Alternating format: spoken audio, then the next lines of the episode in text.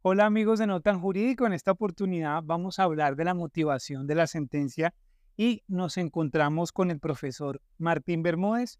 Antes de entrar en los temas centrales, doctor Martín, cuéntenos un poco por favor de su trayectoria profesional. Eh, muchas gracias Jairo, eh, pues para mí es un placer estar en, este, este espacio que está realizando Jairo. Eh, yo tal vez resaltaría que, que yo tengo, digamos, que la, visión del, abogado en ejercicio y la visión del juez. Y gran parte de mi vida he sido eh, litigante y, también he tenido la oportunidad de, estar en la, en, la, parte judicial, tanto en los tribunales de arbitramiento, tanto en la parte arbitral como en la parte judicial. Y, y, además he estado, digamos que en mis inicios yo fui juez civil municipal, juez civil de circuito. Luego tuve la oportunidad de, estar en el Consejo de Estado como magistrado auxiliar del doctor Carlos Betancourt Jaramillo que digamos que es una persona que se distingue o se distinguió siempre por tener sentencias muy cortas y precisas. Eh, luego, digamos que ejercí durante mucho tiempo la profesión y digamos que, que sufrí las, las, las sentencias eh, eh, extensamente motivadas y a veces muy extensamente motivadas y sin motivación. A veces sentencias que abordaban los temas teóricos y no abordaban el tema práctico ni, ni abordaban la cuestión que se estaba sometiendo en la legal. Y pues ahora en, en, el Consejo de Estado pues he tenido la oportunidad de, digamos que poner en práctica eh, la idea, la idea de, mejorar la, la, motivación de, los, de las sentencias. Bueno, muy bien, entonces entremos en materia, profesor Martín. ¿Cuál es la sentencia o la tendencia más bien actual frente a las sentencias judiciales? Sí, digamos que uno, si uno mira en el mundo, en el mundo cuál es la tendencia en, en materia judicial, ¿cierto? No diría que, en el mundo mm, quienes se caracterizaron por hacer sentencias muy cortas, muy concisas y muy estructuradas son los franceses. Y eh, eh, hay muchas personas que dicen que las decisiones de, los, de, los, de la corte francesa no, no, carecen de motivación, o sea, no tienen una motivación suficiente para que la gente las entienda. Eh, y eso se ha, se ha, visto como confrontado particularmente allá con, la, con las decisiones de la comunidad europea porque eh, eh, se han, sido, cuestionados los, criterios o, la forma como se motiva, cómo se, se adoptan las decisiones, para indicar que son medio crípticas, que, la jurisdicción francesa o el juez civil no quiere eh, exponer en su sentencia más que la decisión del caso concreto, no quiere avanzar decisiones, no quiere que la gente perciba cuál es su forma de pensar en los futuros casos. Y frente a eso, pues hay una, una tendencia que viene con el derecho a la argumentación, que es la idea de exponer claramente el motivo de la decisión y adicionalmente de, de todo lo contrario de lo que sostenían los franceses, que es un poco eh, reservarse la libertad de decisión futura. Los, lo, que, lo que señala la argumentación es que el juez tiene la obligación de ser universal en sus decisiones, que tiene la obligación de decidir hoy o, de, o estar dispuesto a tomar una decisión hoy que tomará en un caso futuro de manera igual. Entonces eso lo obliga a, a obrar de una manera distinta en las motivaciones y de alguna manera establecer una regla de decisión y con base en esa regla de decisión, que es lo que se llama hoy la ratio decidendi, tomar la decisión, la decisión que toma en ese caso concreto y lo obliga a no cambiar esa decisión en el caso futuro. En nuestro medio, eh, yo creo que lo primero que habría que recordar es que el Código del Proceso impone esa forma de, motivación. El Código del Proceso le dice a los jueces cuando se vaya a cambiar la forma de decisión en un caso futuro, tiene que explicar por qué está cambiando su criterio. Entonces, es claro que le está, está diciendo, usted está vinculado con la ratio decidendi de sus propias decisiones, además de que está vinculado con la ratio decidendi de las decisiones de las altas cortes. Entonces, tiene la obligación de decidir conforme a como usted decidió y decidir de la misma manera que viene decidiendo una, la, línea jurisprudencial de la alta corte. Y de no ser el caso, o sea, de, ser el caso de, no, de, no, de no compartir o decir de manera distinta, usted tiene la obligación de justificar el cambio. Entonces, por eso, digamos que la, en, la, motivación y la jurisprudencia de las altas cortes se ha dicho que en algunas cosas generan como, la, como una especie de tranquilidad, una especie de, de base de decisión Usted puede simplemente, si usted está de acuerdo con lo, con lo que dijo la Corte, usted simplemente cita la Corte, cita la tesis jurisprudencial y falla conforme con eso. Pero si por el contrario usted tiene la, usted tiene la, usted piensa modificar la decisión o piensa decidir de una manera distinta, entonces es una carga argumentativa distinta que tiene que hacerlo. Entonces yo creo que ese es un poco el, en, general lo que está ocurriendo. En Colombia, en Colombia yo creo que, eh, pues uno me parece que es importante tener en cuenta las normas del Código Nacional del Proceso, que obligan a motivar, que obligan a sustentar, que obligan, que le, hablan de una carga motivacional distinta cuando usted va a cambiar o alejarse de un precedente. que eso, es un mensaje que hay que, hay que hay que recordar mucho porque lo trae el Código General del Proceso en, una norma eh, vigente que es obligatoria para los jueces. Y lo segundo, eh, eh, el código hace mucho tiempo indica que las sentencias judiciales deben tener los argumentos suficientes, suficientes, estrictamente suficientes del del Proceso para justificar la decisión. Y cuando dice los argumentos estrictamente suficientes, le está diciendo al juez, no introduzca en su sentencia mm, argumentaciones que no, que no tienen que ver con la justificación del caso concreto. O sea, no haga, su, no haga de su sentencia un libro con la historia del derecho, sino decida el caso concreto y expongan las justificaciones concretas. Yo ahí termino con lo siguiente. Los franceses tenían, tienen un estilo que llaman el estilo indirecto en las sentencias, en el cual dicen, atendido esto, atendido esto, atendido esto, la decisión es esta. Pero si ustedes ven la frase, la frase es una sola frase, la, decisión la, es la motivación en la frase única. Y la motivación en la frase única, ellos la establecieron con el objeto de garantizar que todos sus, todas las premisas de la decisión final corresponden a la decisión final. O sea, que usted no se está saliendo del tema. Usted no puede salir como aquí, por ejemplo, no sé usted, o sea, lo que está diciendo con anterioridad es, es eso. Entonces yo creo que uno podría decir que, que, el cambio que uno, que además yo creo que se, se, verifica en todas las cortes, después de que en el Consejo de Estado se verifican muchas sentencias, es cambiar las sentencias eh, eh, con, una, con una sustentación digamos que exagerada e injustificada para volver al caso concreto y para decidir con aquello que sea suficiente y necesario para hacer. Ese es como el cambio. Muy bien, muchas gracias, profesor Martín. Quisiera destacar dos puntos en particular que usted nos ha hablado. Nos ha dicho una sentencia clara, pero a la vez concreta. ¿Cuál sería la recomendación usted para hacer una sentencia, elaborar una sentencia que sea clara, pero a la vez sea concreta? Si yo ahí tal vez Quisiera primero también agregar que, en el contexto, en el contexto eh, legislativo, eh, pues el, a partir de, las discusiones, tanto el Código del Proceso que allí se aplicó realmente eh, la, oralidad, y en el Código Contencioso hubo un mandato de, cambiar la escritularidad por la oralidad. En ese mandato, en ese mandato, digamos que históricamente, uno, podría decir que históricamente la, la, cómo funcionó esto históricamente, primero, primero las sentencias orales, después en la historia se dice que entró la escrituralidad, entró la escrituralidad y entraron los, llaman los doctos del proceso. Y que cuando volvimos a la sentencia escrita, nos alejamos de dos cosas, de los hechos y de los argumentos de las partes. Entonces, la, la idea de la oralidad, la idea real de la oralidad, es decir oralidad, es decir inmediación, es que en la misma audiencia en que el juez escucha un caso sencillo, en la misma audiencia que el juez escucha un caso sencillo, el juez dicta la sentencia de manera oral, pero no es que, la, no es que dicte la sentencia que, que la haga lo, lo, que hacen algunos jueces es que llegar a la audiencia a, a, leer una cosa que hicieron antes, que implica que no están escuchando a las partes porque ya, ya tenían listo lo que iban a, leer, pues que cuál decisión están tomando ahí. La idea de un juez en, en, en un proceso oral sencillo, sencillo, ¿de acuerdo? Es que en esa sentencia, si hay un tema de responsabilidad, si hay un tema eh, no sé, un accidente de tránsito, pues usted diga, mire, está probado que hubo un accidente de tránsito, aquí está el informe, aquí están los testigos, está probado que el carro valía tanto, yo lo condeno a pagar tanto por tal razón. Y se acabó el problema, sin que ahí usted le meta ninguna historia de, de por qué hay responsabilidad por actividad peligrosa y nada, sino usted decida el caso concreto. Entonces, digamos que la, la, la idea de, de cómo, de, de cómo hacerlo está vinculado primero a un sistema oral. Y el sistema oral quería decir, señor juez, diríjase a las partes y a los hechos, primer punto. O sea, no, no, no haga cosas que no tengan que ver.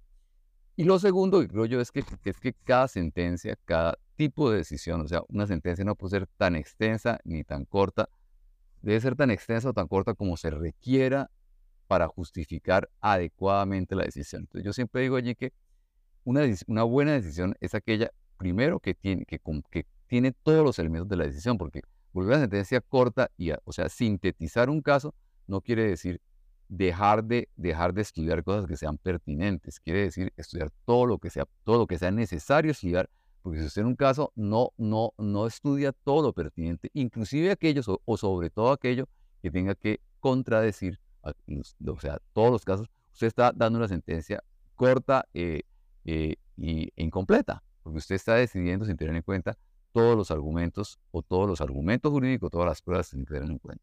Y segundo, que lo que es fundamental, usted tiene que decidir la sentencia teniendo en cuenta los argumentos de las partes, teniendo en cuenta qué dijo el demandante en la demanda o qué dijo el recurrente en la apelación. tiene que oírlo y, tiene que estar plasmada una respuesta a esa persona. Entonces creo que la, la, idea de, de, cómo hacer sentencias claras y cortas tiene que partir fundamentalmente de esos dos presupuestos. El presupuesto de que la síntesis no puede ser un tema de ser incompleto. La síntesis tiene que ser un tema de realmente entender, entender en la, en el, en el, en el, en la síntesis lo que, lo que, a lo que se refiere el problema. El doctor Jairo Parra Quijano siempre decía que en la fijación del litigio hay que adelgazar Y adelgazar el problema, en su concepción, quiere decir poner lo que es pertinente.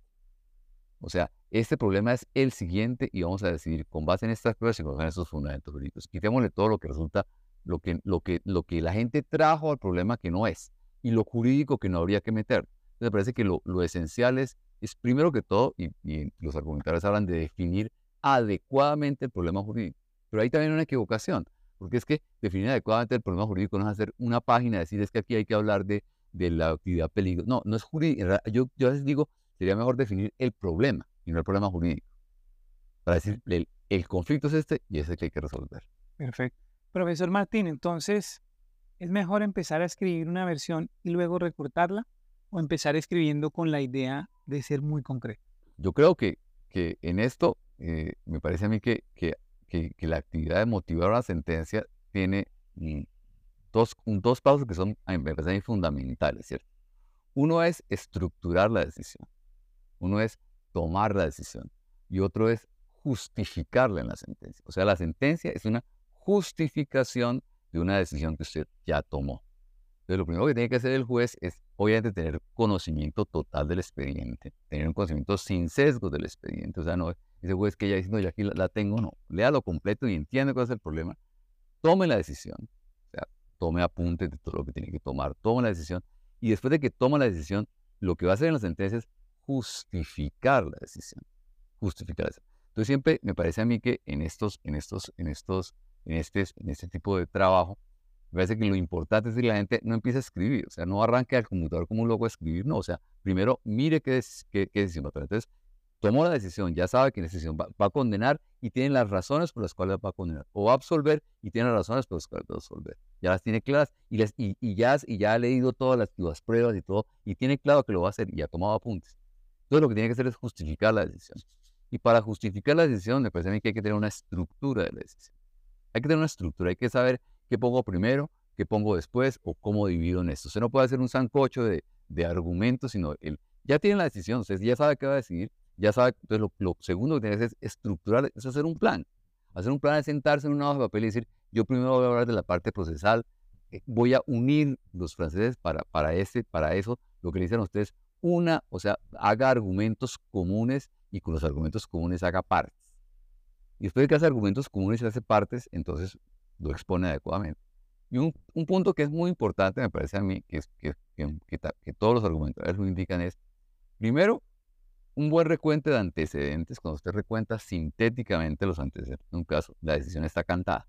O sea, parece que la decisión saliera. Un problema bien expuesto, casi que es un problema decidido. Primer punto. Segundo punto, hay que anunciar la decisión desde el principio. Eso de estar todo el tiempo ahí que voy así, que voy para acá, o sea, esa, en suspenso eso no tiene sentido. O sea, las, novelas policíacas son las de suspenso. La gente dice que decir, mi decisión es esto. ¿Por qué? Porque eso me orienta. Si yo digo voy a negar, digo voy a negar porque las pruebas no son suficientes, entonces me dedico a estudiar las pruebas. O voy a negar porque eh, así las pruebas permitan probar aquí, usted no está legitimado. Entonces ya digo qué voy a hacer y lo, lo siguiente es simplemente exponer. Entonces yo expongo con un plan. Eso me parece que es la estructura de la sentencia. Inclusive nosotros hemos, hemos, hemos, hemos visto que eh, y en el, en, el, en el Instituto de Derecho Procesal se trató ese tema en el último congreso, digamos que en dos congresos nos, hemos referido al tema de la motivación en pruebas. ¿Cómo se motiva en pruebas?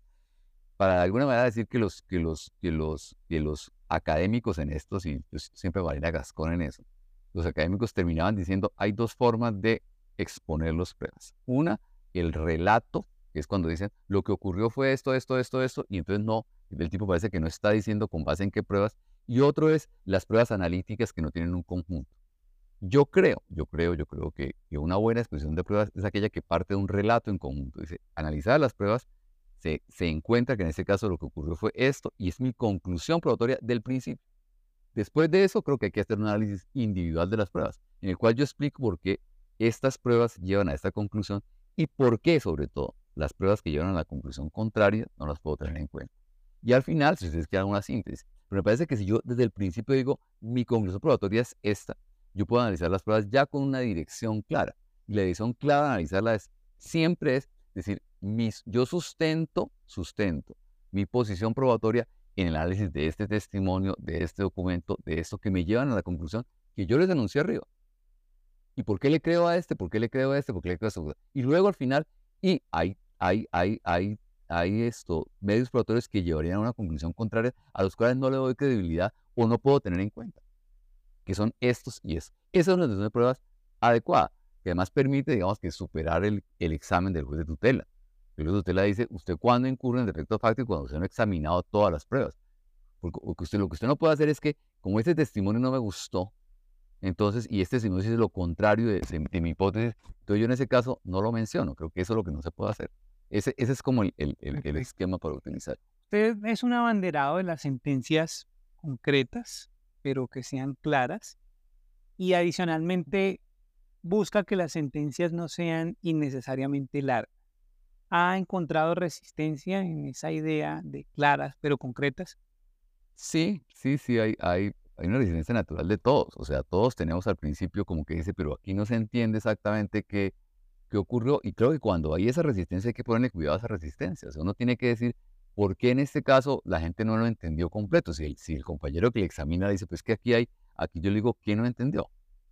¿Quién no entendió? ¿Cierto? Pero lo que sí, en lo que sí no puede haber, no, no, digamos que no ha habido resistencia, parece que eso fue bastante claro, o sea, creo que es una cosa aceptada por todo el mundo, es no meter temas, no meter temas parásitos. O sea, el, el, el Consejo de Estado, por ejemplo, en todas las sentencias y en todas, o sea, usted mira los, en las, los laudos, en todos, eh, eh, objeción dictada en pericia. En todos hay un discurso de cuándo hay objeción y qué es error grave, y entonces citan 10 sentencias de la Corte Suprema para decir qué es error grave y qué no es error grave, y a veces uno va a mirar cuál es la tesis en el caso concreto y no sabe cómo se aplicó, pero en todas lo meten.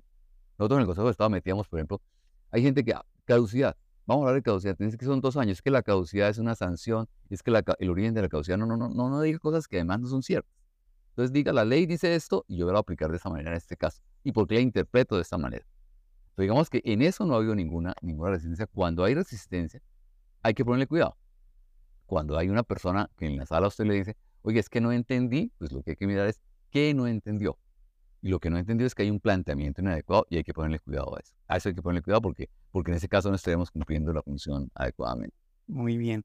Y hemos hablado hasta este punto de los jueces, de la sentencia. ¿Cuál sería su recomendación para los abogados litigantes, usted que ha estado en ambos escenarios, como juez y como abogado litigante?